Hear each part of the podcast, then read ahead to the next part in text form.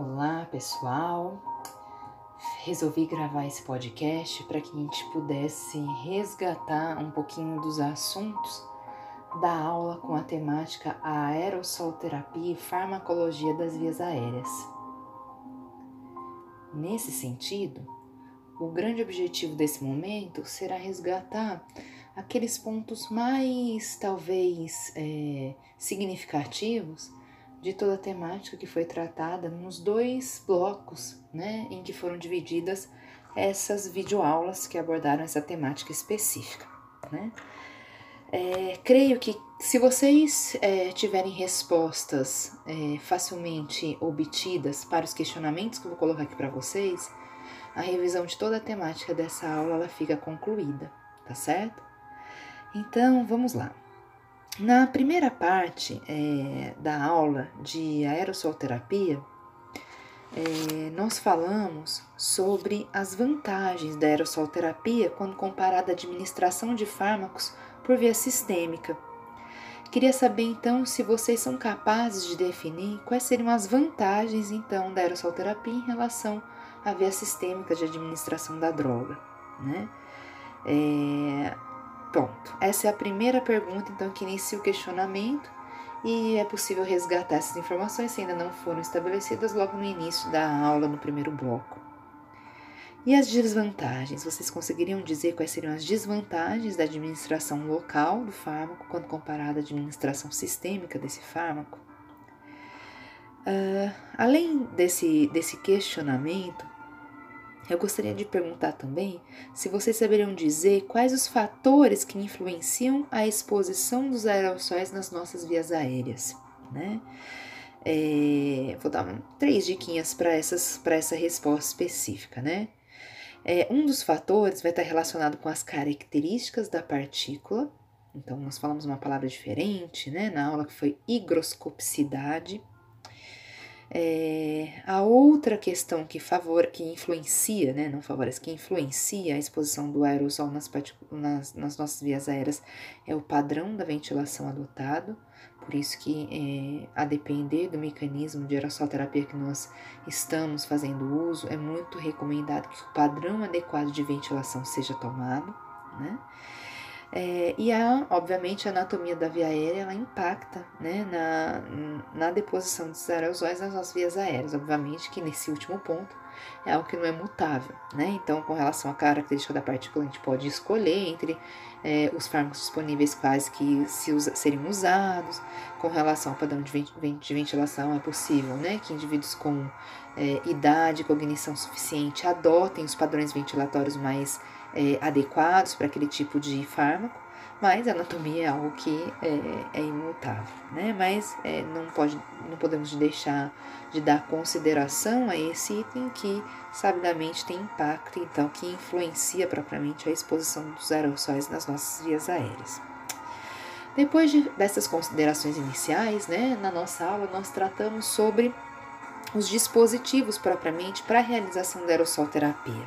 Né? E nesse momento nós falamos da, dos tipos de dispositivos disponíveis, né? Então, que eram os nebulizadores, que se diferenciam em nebulizadores a jato e nebulizadores ultrassônicos, os nebulímetros, é, que a gente tem tanto os dosimetrados como os liofilizados, é, e é, é reservada, então, considerações acerca de cada um deles. Então, vocês saberiam dizer, por exemplo, as vantagens de uma nebulização a jato?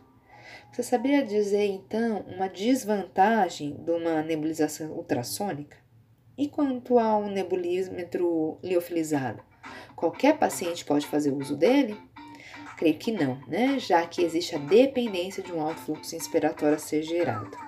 Então, essas especificidades dos tipos de dispositivos precisam estar é, serem dominadas por vocês, né? Nessa questão, uma vez que vocês é, poderão ser questionados pelos pacientes com relação ao correto uso e terão muitas vezes que orientá-los, né?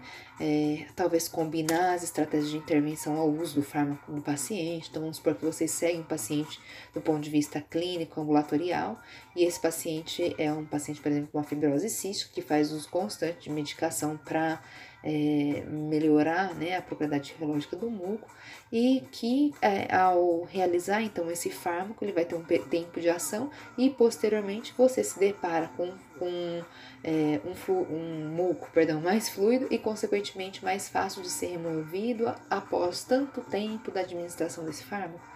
Então, essas informações são muito importantes para você combinar com o paciente o horário mais preciso da administração do fármaco e, por que não, orientá-lo ao correto uso, né? Fica aqui a ressalva que a prescrição de medicação é reservada aos prescritores, né, aos médicos. Nós não fazemos essas prescrições.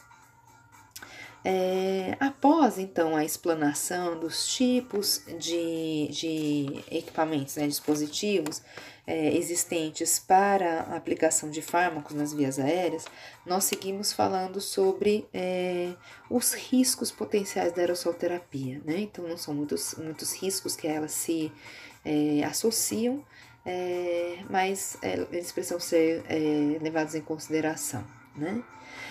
Pois bem, na parte 2 da nossa aula, nós falamos sobre é, os principais fármacos que são administrados pela via inalatória, né? Então, sem dúvida alguma, os broncodilatadores são é, os mais amplamente empregados, né?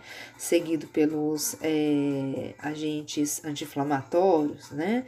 Enfim, então vamos dar, a mim fazer a consideração, né, ressalvas e, e, informações necessárias a vocês com relação aos broncodilatadores né? É, então, nós vimos na aula que a gente tem duas classes de fármacos, né? Duas classes de fármacos, não, duas, duas classes potenciais de medicamentos que eles podem nos auxiliar a promover a dilatação, a broncodilatação, propriamente, ou por uma ação é, ativa ou por uma ação bloqueadora. Com relação ao papel ativo do fármaco, a gente vai ver né, esses fármacos como agentes estimulantes. Nesse sentido, o papel do sistema nervoso é, é, autonômico simpático consegue efetivamente de forma ativa esse potencial papel de dilatação. Né? Então, nossas, nossa árvore traqueobronca ela responde de forma é, ótima é, no sentido de promover a dilatação a partir do estímulo adrenérgico que sobre ela se incide. Né? Então, os, os, a medicação beta-adrenérgica é uma medicação muito empregada né, para o paciente e é, no, na, na modalidade de administração direta na árvore brônquica, né, pela, utilizando-se da aerossolterapia. Com relação aos agentes bloqueadores, a gente viu então que o sistema nervoso autonômico simpático tem um papel de broncodilatação, um papel antagônico é, cabe né, o sistema nervoso autonômico parasimpático no sentido de promover a broncoconstrição. A gente pode muitas vezes combinar o papel broncodilatador dos adrenérgicos com um efeito bloqueador de constrição, por exemplo, com um agente anticolinérgico, para otimizar essa resposta broncodilatadora desejável para alguns pacientes, né? Então, é possível que se aplique, por exemplo, a combinação tanto da, do, do, da medicação, né, que tem um papel estimulante, né, como também do agente bloqueador, ou seja, um adrenérgico combinado a um anticolinérgico. É a combinação mais clássica, né, de fármacos, que é, por exemplo, os nomes comerciais, que aqui eu digo, o Berotec combinado ao atrovente. Mas além do beta, dos, dos broncodilatadores, né, adrenérgicos e anticolinérgicos, a gente encontra ainda outros fármacos que podem ser administrados por via inalatória, sendo eles os controladores de muco, e na aula nós destacamos o papel da, da inestiosteína, bem como é, da dornase alfa, né? É, falamos também dos agentes mucoativos, que são aqueles agentes que, na verdade, é, são considerados como aerossóis neutros e que vão ter, em verdade, um efeito prototussígeno e não necessariamente um efeito modulante né, na propriedade reológica do muco. Falamos também da, do, de, de uso né, de corticoides por via inalatória, né?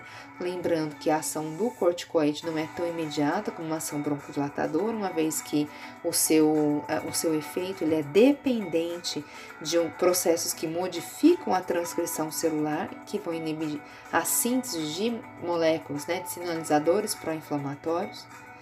Falamos ainda do papel de alguns, é, algumas medicações anti-inflamatórias não esteroidais, que são também possíveis de serem administradas por via inalatória. E finalizamos a aula falando sobre é, agentes anti-infecciosos que também né, têm um potencial de serem aplicados por via inalatória, apesar de não ser é, muito comum nesse contexto, tá bom?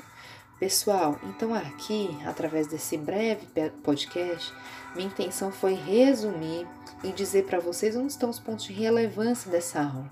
De forma, no início, né, nessa, dessa aula, foram colocados alguns pequenos questionamentos que vão exigir né, um, um, uma, imaginação, um raciocínio de vocês com base naquilo que foi assistido da aula mas é, a partir daí fui destacando alguns pontos chaves da aula, de forma bem breve, obviamente, uma vez que toda a explanação, se vocês precisarem resgatar o conteúdo, está disponível no Classroom, na, no, tópico da aula de aerosol é, terapia e farmacologia das vias aéreas. Um grande abraço a todos.